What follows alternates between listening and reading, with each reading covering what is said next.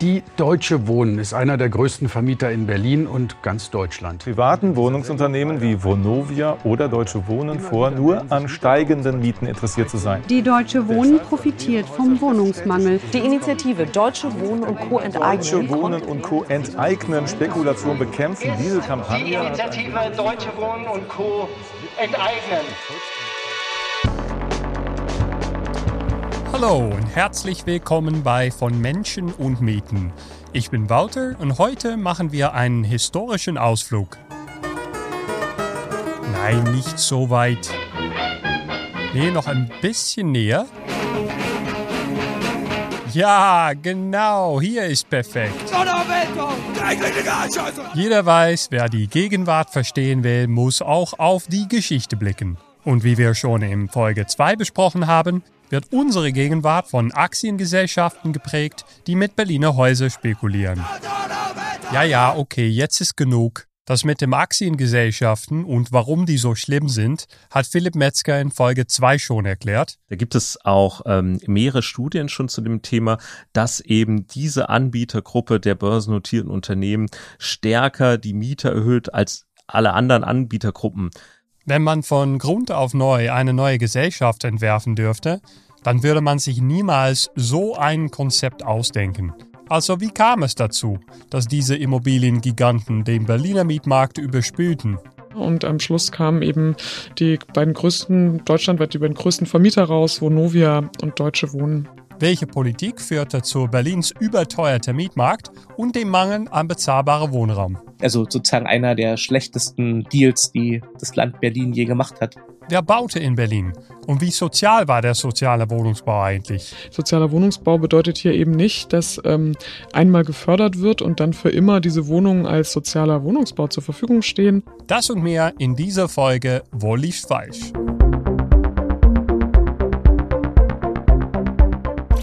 Na gut, fast allen, die sich ein bisschen mit der Berliner Mietpolitik der letzten 30 Jahre beschäftigt haben, wissen zwei Sachen. Erstens, Berlin ist seit den 90er schwer verschuldet. Momentan sind es ungefähr 64 Milliarden Euro. Und zweitens, großer Teil des kommunalen Wohnungsbestands wurde Ende der 90er, Anfang 2000 privatisiert. Und natürlich hängen die zwei Faktoren eng miteinander zusammen. Die Privatisierung hat allerdings schon eine lange Vorgeschichte. Aber bevor wir uns über die Privatisierung unterhalten, lass uns erst noch mal einen Schritt zurück machen. Zurück in die goldenen Zeiten des sozialen Wohnungsbaus. BBR Prinz Büko Rudo. Ein neuer Begriff für ein weiträumiges Wohnungsbauprojekt, das in der Berliner Nachkriegsgeschichte seinesgleichen sucht. Ich lese hier eine Abendschausendung vor aus 1962. Wir sind hier zur Besuch bei einer Grundsteinlegung. Heute Nachmittag wurde unter besonders starker Beteiligung der Bevölkerung in der Nähe des Grünen Weges in Britz der Grundstein gelegt für diese sogenannten Gropiestadt ins Südosten Berlins. Gropiestadt, eine der vielen großstädtische Siedlungen, die in der Nachkriegszeit im rasanten Tempo gebaut wurden. Deutschlands Städte waren zerstört und dabei kamen Millionen Zuwanderer aus den ehemaligen Ostgebieten, die eine Wohnung suchten. Und wer baute diese Wohnungen? Wer sonst, wenn nicht die Kommune? Möge diese Siedlung, zu der wir heute den Grundstein legen, so sprach der regierende Bürgermeister Willy Brandt bei dieser Grundsteinlegung, sich so entwickeln, wie wir es zum Wohle vieler Tausender alter und neuer Bürger Berlins wünschen. Der Wohnungsbau der 50er, 60er und 70er wurde vor allem vom Staat angetrieben. Es wird also von goldene Zeitalter des sozialen Wohnungsbaus gesprochen, aber wie sozial war der eigentlich? Und was ist damit gemeint, dass eine Wohnung sozial ist?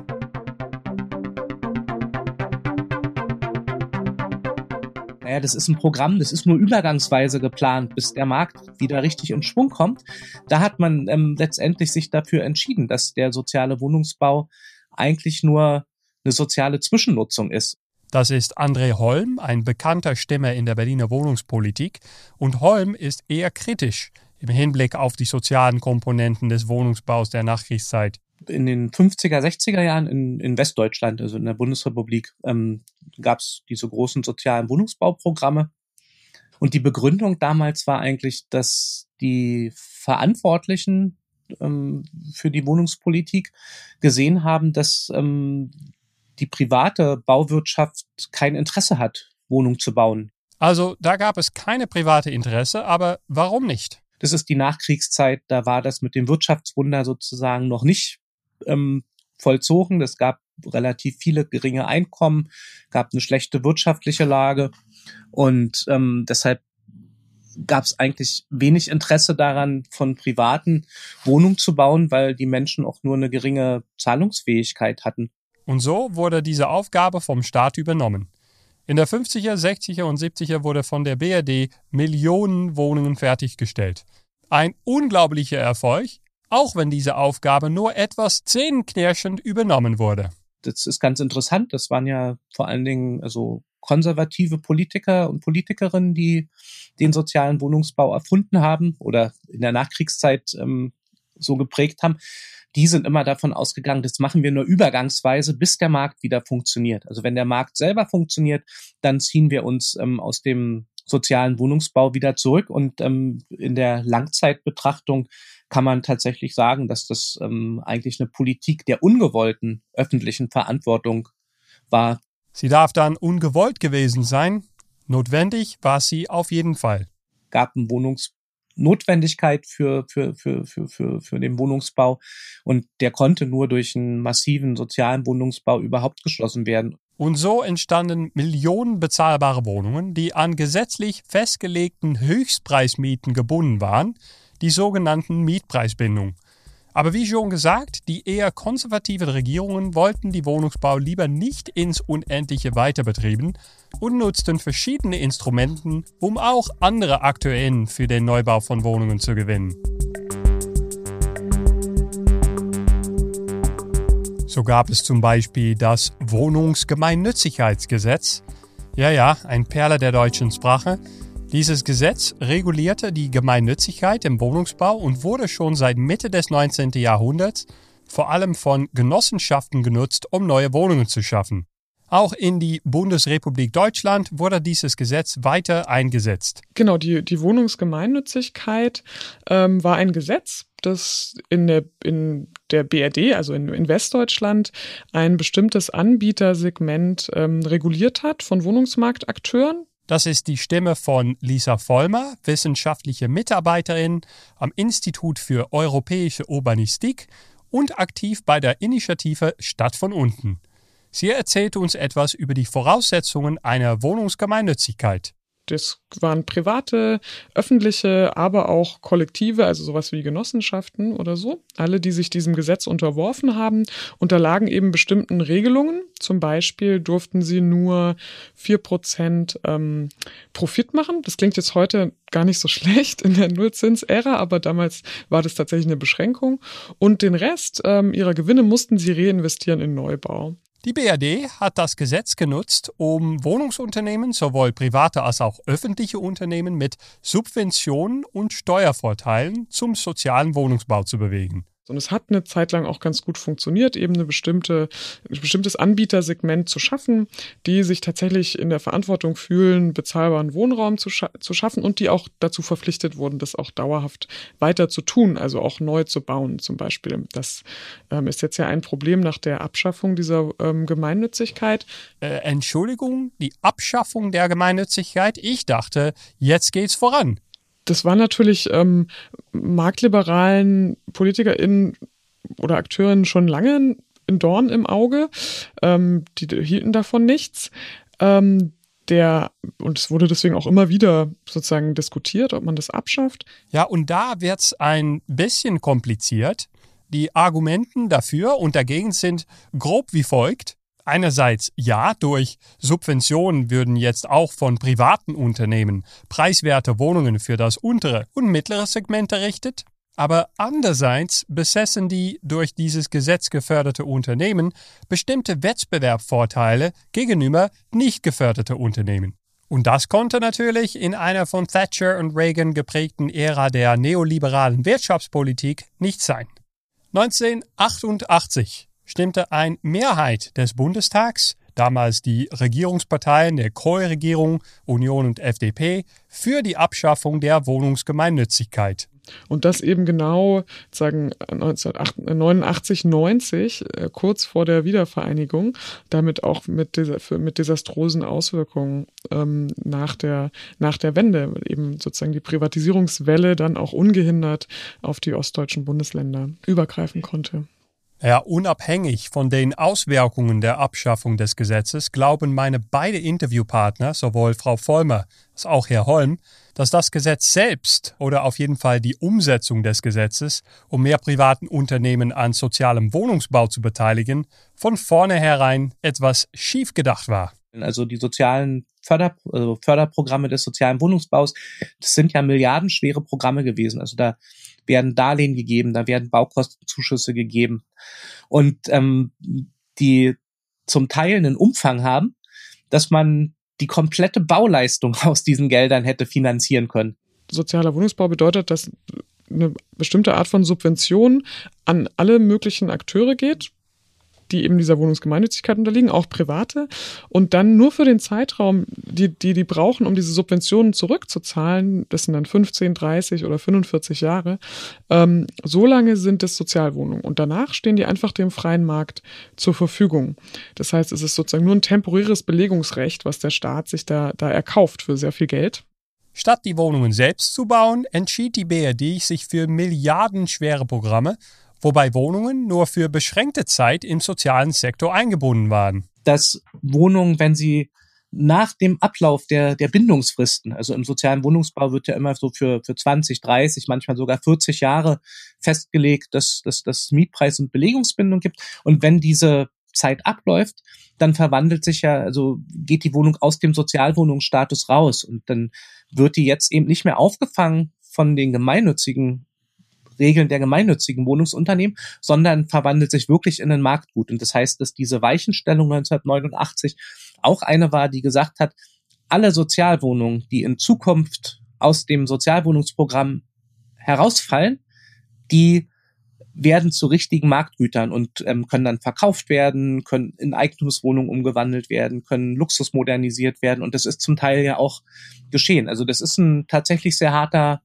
Einschnitt in, in der Wohnungspolitik gewesen. Es wird oft über diese Periode gesagt, dass wir nicht über reinen Sozialbau sprechen können, sondern über eine Art Wirtschaftsförderung mit einer sozialen Zwischennutzung. Dass sich die 80er nur als Auftakt bewiesen für eine viel härtere neoliberale Wohnungspolitik, werden wir gleich hören. Also nochmal zusammengefasst, in der Nachkriegszeit wurde Millionen Wohnungen hergestellt, die meisten mit attraktiven Mieten, langer Sozialbindung, das Ganze aber nur, bis sich der Markt wieder erholt und das Ganze vom Staat übernimmt. In den 80er sehen wir, wie der sozialen Wohnungsbau immer weiter geschwächt wird und nach der Wende setzt sich die marktwirtschaftsorientierte Wohnungsideologie ständig weiter fort. Ja, ganz Anfang der 1990er Jahre ist man in Berlin davon ausgegangen, dass die Stadt explodiert und bald äh, viereinhalb äh, Millionen Einwohnerinnen hat. Am Anfang der 1990er herrschte in Berlin ein Optimismus im privaten Sektor, wofür zum Beispiel der Potsdamer Platz ein gutes Beispiel ist.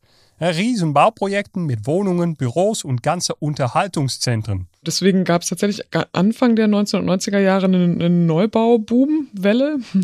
Die kann man sich heute auch noch anschauen, diese, diese Siedlungen, die damals entstanden sind, zum Beispiel in Wasserstadt Spandau oder sowas. Wenn man sich jetzt die Statistiken rückblickend anschaut, dann sieht man auch, dass gerade Anfang der 1990er Jahre ähm, fast 100.000 Wohnungen in relativ kurzer Zeit gebaut wurden. So, und das sind zum Teil noch öffentlich geförderte Wohnungen, aber zum überwiegenden Teil, etwa 80 Prozent, sind es privat finanzierte Neubauprojekte. Und da sehen wir schon, dass, dass das so eine erste Welle war, an der sich privates Interesse am Berliner Wohnungsmarkt entfaltet hat. Es ist dann aber relativ schnell klar geworden, dass die Explosion nicht stattfinden würde, sondern dass Berlin stattdessen schrumpfen würde. Vermieter hatten Probleme, ihre Häuser zu vermieten und vor allem in den modernen Siedlungen der Nachkriegszeit wurde bald beschlossen, Wohnungen abreisen zu lassen. Also es gab massive Fördermittel mit dem ähm, Stadtumbau Ost-Programm, in denen wo Wohnungsunternehmen dafür bezahlt wurden, dass sie äh, ihre Bestände abreißen oder zumindest teilweise abreißen, die obersten zwei Stockwerke oder sowas. Das haben natürlich, diese Gelder haben natürlich dann wiederum vor allem ähm, öffentliche Unternehmen angenommen. Das heißt, Private konnten sich's leisten und einfach abwarten, bis der demografische Wind sich wieder dreht. Und die öffentlichen Unternehmen haben eben diese Abriss, konnten gezwungen werden, diese Abrisspolitik zu machen, um angeblich so einen Markt zu stabilisieren, ja, um Angebot und Nachfrage in ein Gleichgewicht zu bekommen.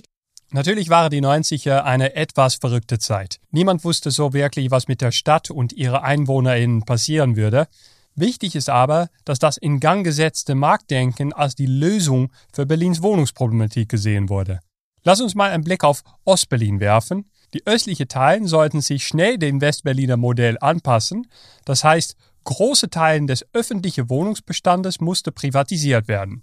Es sind die ersten En-Bloc-Verkäufe, die wir in Berlin mitmachen, werden aber längst nicht die letzten sein. Also man muss, man, man muss so diesen, diesen, diesen Zeitgeist so ein bisschen ähm, mit einpreisen. Also die, die Geschichte der Privatisierung in Berlin ähm, begann sozusagen unmittelbar mit der Wiedervereinigung, erstmal für Ostberlin. Eine erste Privatisierung gab es zum Beispiel mit der Restitutionsregelung des Wiedervereinigungsvertrages. Das heißt also, alle Häuser, die vor 1949 gebaut wurden, die also private Eigentümer vor Gründung der DDR hatten, die sollten an diese Alteigentümer zurückgegeben werden.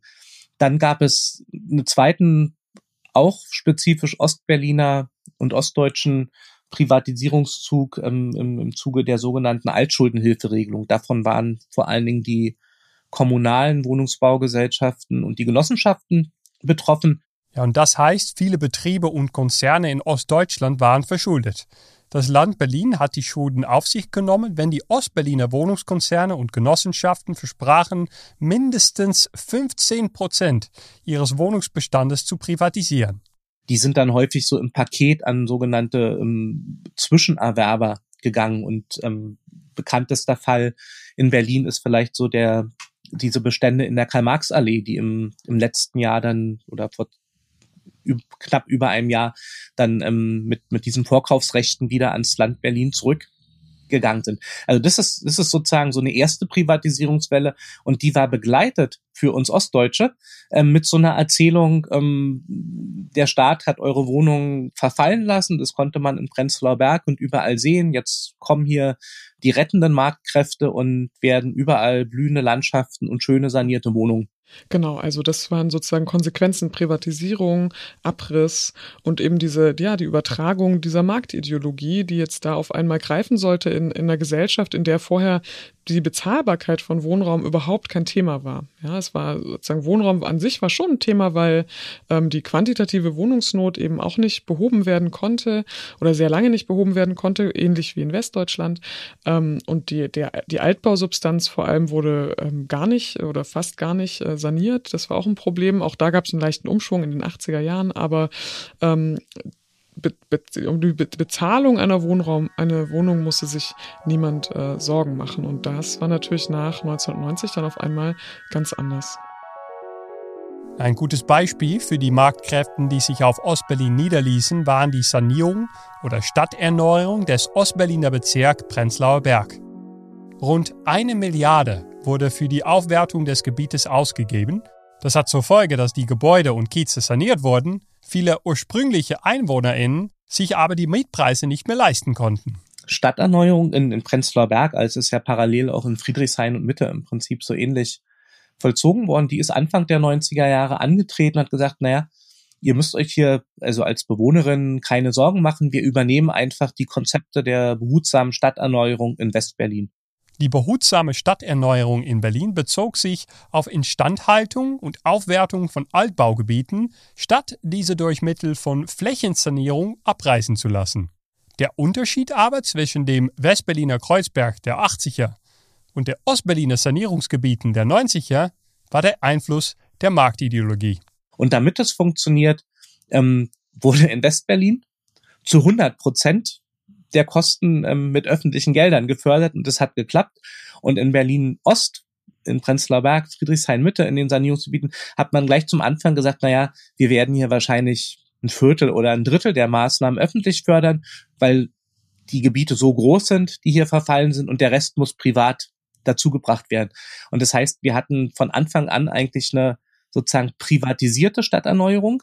Von einer Milliarde staatlicher Fördermittel flossen 750 Millionen Euro über Steuermaßnahmen in die Hände des Privatkapitals. So, und, und wenn ich aber über Steueranreize öffentlich fördere, dann bedeutet das, dass es fürs Kapital, fürs private Kapital interessanter und reizvoller ist, in diesen Gebieten ähm, das Geld anzulegen. Aber es ist trotzdem ja privates Kapital, was auf eine ähm, Refinanzierung, auf eine Rendite hofft. Und entsprechend ähm, kann man da relativ deutlich sagen, dass das Prenzlauer Berg eigentlich eine sozusagen öffentliche Förderung einer Verdrängungsökonomie gewesen ist, die fast ausschließlich von privaten ähm, Hausbesitzerinnen und Hausbesitzern ähm, vollzogen wurde. Nee, für mich ist das gar keine Erfolgsgeschichte. Ich, es wäre schön, wenn wir alle in lebenswerten Nachbarschaften wohnen könnten und wenn dort staatliche Gelder investiert werden, damit es so wäre. Es wäre aber nur dann schön, wenn es eben nicht dazu führt, dass Leute verdrängt werden. Und das ist aktuell nicht so. Aber ich finde, man darf nicht den Fehler begehen und sagen, deswegen müssen wir alle in total abgefuckten Nachbarschaften leben. Das, ich finde, das ist keine progressive oder gute oder linke Forderung irgendeiner Art, äh, sowas zu, zu wollen. Ja, das ähm, die will ja niemand. Niemand will einen vermüllten Hausflur haben oder vielleicht wollen es Leute, aber die meisten Leute, sagen wir mal, wollen es nicht ähm, und sollten auch ein Recht darauf haben. Aber das ist in dem aktuellen System eben ähm, schwierig bis gar nicht umsetzbar und daran muss man etwas ändern. Also es ist auf keinen Fall eine Erfolgsgeschichte irgendeiner Art, wenn nachher das äh, schöner ist, aber halt schöner für andere Leute.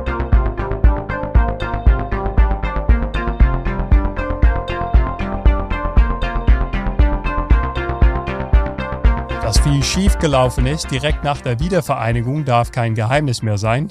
Und natürlich sind viele Wohnungen schon in den 90er verkauft worden.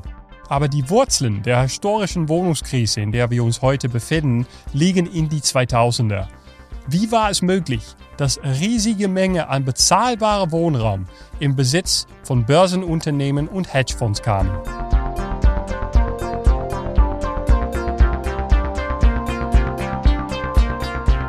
Ihr habt natürlich mal gehört von Berlins Megaschulden. Ein wenig Rot auf dem Konto ist für eine Großstadt nicht ungewöhnlich und eine Stadt wie Berlin wiedervereinigen kostet auch ein bisschen. Aber es gab ein bestimmtes Jahr, in dem die Schulden sich ins Unermessliche erhöhten. Es ist Juni 2001, als der regierende Bürgermeister Berlins, Eberhard Diebken, seinen Rücktritt ankündigt. Abstimmungsergebnis erkläre ich hiermit meinen Rücktritt nach Artikel 57 der Verfassung. Eberhard Diebken war 15 Jahre für die CDU regierender Bürgermeister Berlins von 84 bis 89, genau zum Zeitpunkt der Abschaffung der Gemeinnützigkeit, und dann nach der Wiener Vereinigung nochmal 10 Jahre, von 1991 bis 2001. Hier lesen wir ein Stück aus einer RBB-Sendung vor. Berlin muss für Milliardenschulden einstehen. Das Geld ist weg. Die Stadt klamm und verschuldet. Die Verantwortlichen zucken mit den Schultern. In dieser Sendung wurde auch Diebken selbst interviewt. Seine Perspektive auf den sogenannten Berliner Bankenskandal lautete wie folgt. Die Bemühungen nach der Wiedervereinigung in der Berliner Wirtschaftspolitik waren darauf ausgerichtet, dass wir Entscheidungsträger, dass wir Kompetenzen, dass wirtschaftliche Kompetenzen nach Berlin kommen. Also es gab überhaupt keine selbstständige, große selbstständige Bank mehr in Berlin dabei. Der Berliner Bankenskandal von 2001 ist für unsere Geschichte von monumentaler Bedeutung. Die Krise hatte enorme Auswirkungen auf den Berliner Wohnungsmarkt, Effekte, die bis heute andauern. Lisa Vollmer nochmal. Berlin hat sich ähm, eine in so einer Art privat-öffentlicher Partnerschaft oder so eine ja, teilprivatisierte Bankgesellschaft äh, ausgedacht, die eben missgewirtschaftet hat, auch im Immobiliensektor interessanterweise vor allem, ähm, und äh, wo eben das Modell war, dass es ein privates Unternehmen war, für dessen ähm, Verlust aber die öffentliche Hand äh, zu 100 Prozent haftete. Als herauskam, dass diese Mischung von private und öffentliche Banken sehr schlecht gewirtschaftet hat, drohte der Konkurs. Nochmal ein Ausschnitt aus der RBB-Sendung. Die Geschäfte der Großbank erweisen sich als Flop. Sie kauft im großen Stil Plattenbauten im Osten auf. Der erhoffte Immobilienboom und damit die Gewinne bleiben aus. Nur eine Risikoabschirmung des Landes Berlin konnte eine komplette GAU verhindern. Kosten für die paar Jahre Marktwirtschaft auf der Wohnungsmarkt 21 Milliarden Euro. Und nach dem, sozusagen, nachdem das bekannt wurde, hatte die Stadt auf einmal massive Schulden. Natürlich auch, weil sie ähm, geschrumpft ist in den letzten zehn Jahre davor. Und diese Schulden haben dann wiederum so eine Austeritätspolitik begünstigt, die ja aber sowieso, ne, Berlin ist ja nicht die einzige Stadt, die jetzt ähm, Austeritätszwängen, also Sparzwängen unterworfen war, aber hier natürlich nochmal in einem, in einem extremen Maß ähm, ähm, vollzogen werden mussten in allen sozialen Bereichen und so eben auch im Wohnungsbereich. Und das ist die Zeit, wo es dann auch zu der Privatisierung des öffentlichen Wohnungsunternehmens der GSW gekommen ist, also öffentlicher Bestände, die eben, wo diese Unternehmen auch gezwungen wurden, ähm, Wohnungen zu, zu veräußern, zu verkaufen. Von 2001 bis 2006, also fünf Jahre, stiegen Berlins Schulden von 40 auf 60 Milliarden Euro. Da sind sie auf einem Plateau gelandet, ein Niveau, wo wir seit 15 Jahren stecken geblieben sind. Liebken musste zurücktreten und eine neue rot-rote Regierung unter Klaus Wowereit zeigte, wie man die Schulden wieder loswerden konnte. Sozusagen gibt es, glaube ich, so ab Ende der 90er einen Bruch in der Argumentation. Also bis dahin war die Argumentation für die Privatisierung vor allen Dingen, Private können es einfach besser. Und dann wechselt diese Argumentation hin zu einem Muster, ähm, gerade nachdem der Bankenskandal auch bekannt geworden war, dass gesagt wird, Berlin ist hoch verschuldet und die wichtigste Aufgabe ist es jetzt, den Haushalt zu konsolidieren. Und konsolidieren bedeutete, dass in viele Bereichen das Budget gekürzt wurde. Für Berlin hieß das unter anderem den Verlust von etwa der Hälfte des sozialen Wohnungsbestandes. Nun kann man ja sagen, dass sich die Schulden Berlin keine andere Wahl ließen. Es musste überall gespart werden, so auch auf dem Wohnungsmarkt. Hinzu kam, dass die Einwohnerinnenzahl Berlins ständig rückläufig war und viele Wohnungen leer blieben. Ähm, das haben viele als so einen Freibrief verstanden, dann die Wohnungsbaugesellschaften zu verkaufen. Ähm, und, und, und, und wenn wir das, das so ein bisschen vergleichen, ähm, dann hieß es damals im Prinzip sparen, sparen, sparen. Also das, da, da sozusagen gab es quasi keine Alternative. Aber ein kurzer Blick auf eine jetzt legendäre Pressemitteilung von 2004 verrät, dass sich das Marktdenken auch bei Linken tief verwurzelt hat. Der Senat hat auf Vorlage von Finanzsenator Dr. Thilo Sarrazin dem Verkauf der GSW-Gruppe, also der gemeinnützigen Siedlungs- und Wohnungsbaugesellschaft, zugestimmt. Die GSW, die später durch Deutsche Wohnen übernommen wurde, war eine öffentliche Wohnungsbaugesellschaft mit über 65.000 Wohnungen und Gewerbeeinheiten in Berlin. Der Erwerber der GSW ist ein Konsortium von dem Immobilienfonds Whitehall, der zu der Investmentbank Goldman Sachs gehört, und der Investmentgesellschaft Cerberus. Es war der größte En-Bloc-Verkauf, den es je in Berlin gegeben hat. Aber vor allem ein Stück über die soziale Verpflichtungen und die wirtschaftliche Kompetenzen erregte meine Aufmerksamkeit. Das Konsortium verpflichtet sich, die sozial- und wohnungspolitischen Ziele der GSW fortzuführen. Aber auch Sie wird mit Hilfe des immobilienwirtschaftlichen und finanziellen Know-hows der Erwerber zu einem leistungs- und wettbewerbsfähigen Betrieb weiterentwickelt. Also Aktiengesellschaften kaufen en masse öffentliche Wohnungsbestände, versprechen auf der einen Seite die soziale Verpflichtung weiterzuführen, auf der anderen Seite aber versprechen sie, die ehemalige gemeinnützige Unternehmen zu wettbewerbsfähigen Betrieben zu entwickeln. Ich frage Lisa Vollmer, was sie hält von diesem scheinbaren Paradox. Ja, nee, das kann natürlich nicht miteinander verbunden werden. Das ist, ich glaube, daraus spricht sozusagen diese Anfang der 2000er eben noch sehr, sehr dominante neoliberale Ideologie, die, die wirklich gesagt hat, durch äh, Markt und Wettbewerb und all das, nur so können wir das Gemeinwohl erreichen. Das hat natürlich nicht funktioniert, zumal also auch die, die Formulierung, dass sie ihre Expertise äh, nutzen, um irgendetwas im Bereich Wohnen besser zu machen, ist natürlich auch absurd. Die haben überhaupt keine Expertise ähm, mit der mit Wohnungswirtschaft. Deswegen würde ich sie auch niemals ähm, Wohnungsunternehmen oder so etwas nennen. Das sind sie sie nicht, sind keine klassischen Wohnungsunternehmen, die ähm, Erfahrung haben damit, wie man Wohnraum baut, wie man ihn verwaltet und so weiter, sondern es sind eben Aktiengesellschaften, die wissen, wie man am besten mit, äh, damit spekuliert. Ja, der GSW-Verkauf ist sicher sozusagen das deutlichste Zeichen, ähm, wie soziale Wohnversorgungspolitik sozusagen aufgegeben wird ähm, für in dem Fall ein kleines Trostpflästerchen ähm, auch für für die für, für das tiefe Haushaltsloch und ähm, letztendlich vor allen Dingen zugunsten von sozusagen privaten Geschäftsinteressen aufgegeben wurde. Also sozusagen einer der schlechtesten Deals, die das Land Berlin je gemacht hat. Man darf nicht vergessen, dass mit diesem Deal auch Schulden von anderthalb Milliarden Euro übertragen wurden. Dennoch bezahlten die Hedgefonds umgerechnet nur 30.000 Euro pro Einheit bei diesem Riesenverkauf.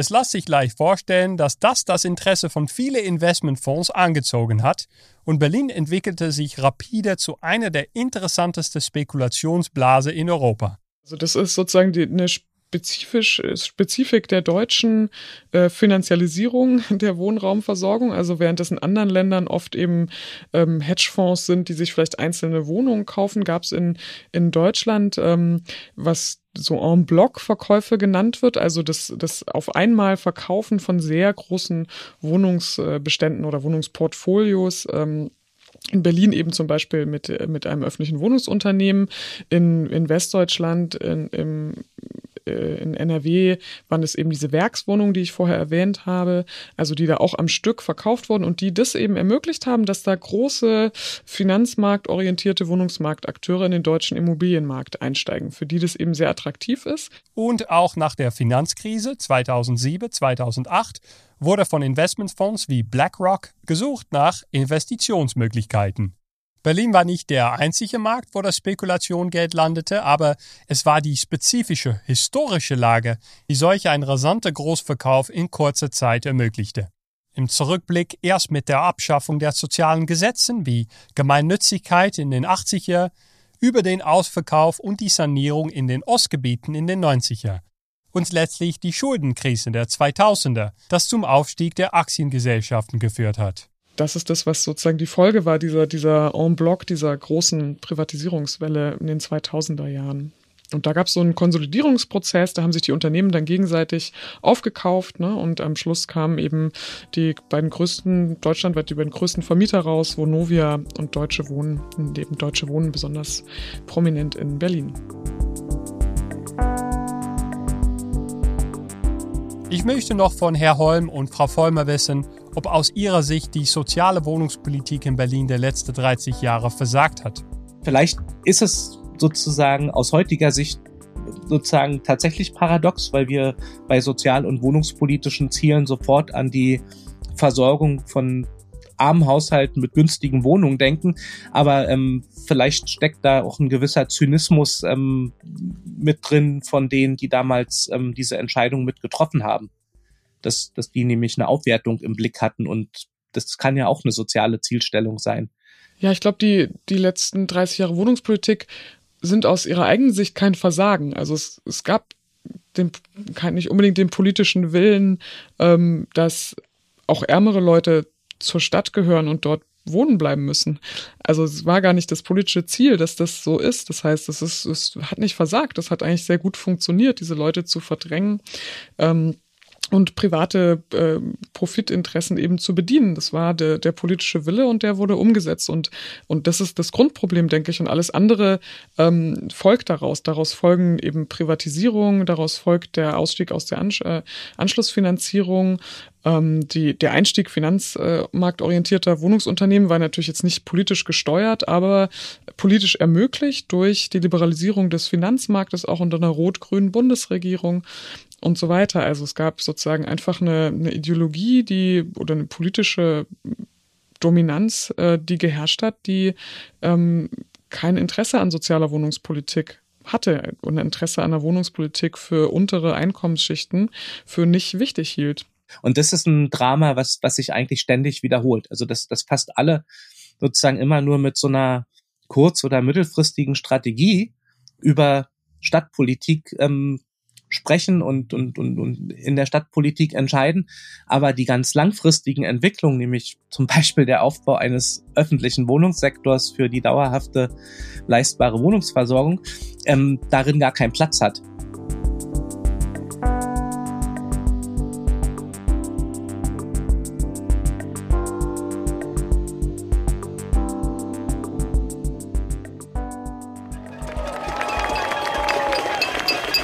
Ja, und das sind O-Töne von Hermannplatz in Neukölln, äh, wo sich letzte Donnerstag tausende entsetzte MieterInnen versammelt hatten.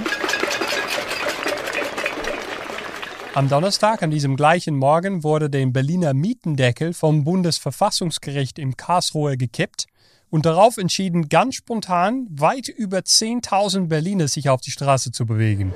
Wie fühlst du dich an diesem Tag? Äh, wütend, super wütend. Also ich glaube, ganz, ganz viele Leute hat das super entlastet, der Mietendeckel. Und ähm, genau, dementsprechend macht das, glaube ich, viele Leute wütend. Warum seid ihr, warum seid ihr jetzt hier? Äh, größtenteils, weil wir selber betroffen sind. Ähm, sind im November ausgezogen und sind jetzt schon bei, glaube 1300 Euro, die wir nachzahlen müssen als Studentinnen. Und äh, ja, das ist äh, der Hauptgrund unter anderem. Ja, ich bin sauer. Also ich finde nicht, dass das in Ordnung ist. Und ich finde, hier wird Politik an Menschen vorbeigemacht, die in der Stadt wohnen. Und ja, das, da möchte ich nicht zusehen. Das Verfassungsgericht hat offensichtlich keine Ahnung, was in Berlin auf den Straßen los ist. Ne, wie dringend dieser Mietendeckel gebraucht wird. Aber gut, wenn wir nicht deckeln dürfen, müssen wir halt enteignen. Weil deckeln ist verboten. Aber bei Enteignung haben wir eine ganze Schublade voll mit Gutachten, die sagen, Berlin darf enteignen. Also muss das wohl so sein. Dann ist das halt die höchstrichterliche Empfehlung, dass jetzt enteignet werden muss. Naja, heute war ich erstmal entsetzlich wütend über das Verfassungsgerichtsurteil. Äh, aber hier unsere Kampagne hat, äh, meine ich, viel bessere Chancen, weil die auf einer anderen Rechtsgrundlage steht. Und äh, ja, äh, im Grunde genommen jetzt wieder neu belebt und jetzt müssen wir weitermachen. Hat es dir eher geschwächt oder gestärkt in deinem Aktivismus? Ja, gestärkt natürlich. Also jetzt habe ich noch viel, viel mehr Bock, Unterschriften zu sammeln ähm, und äh, hoffe, dass die Leute auch noch mal empfänglicher sind für die Kampagne und äh, auch mehr Bock haben zu unterschreiben. Und äh, ja, wir dann zumindest so den äh, Immobilienhain was entgegenhalten können. Was macht das, dass so viele Leute hier jetzt spontan kommen? Wie fühlst du dich dabei? Ich fühle mich gut und bestärkt und ähm, habe das Gefühl, dass ähm, die Mieterinnenbewegung die Bewegung ist gerade, die nicht nur gebraucht wird, sondern wo auch die Menschen verstehen, ähm, was es sie angeht. Ähm, und genauso sauer sind wie ich. Was macht man mit einer Wohnung, in der man gar nicht wohnt? Man vermietet sie für teuer, damit sich das auch lohnt. Und von der Kohle kauft man dann am besten noch ein Haus. Saniert erhöht die Miete, schmeißt die alten Mieter raus. Ja, natürlich war der Beschluss des Verfassungsgerichtes für Fieden eine Riesenenttäuschung. Aber aus dieser spontanen Versammlung ergab sich ein starkes Gefühl der Zusammengehörigkeit. Und schon am gleichen Abend geisterte das Gespenst der Enteignung durch der Berliner Straße. Wir wollen Enteignung!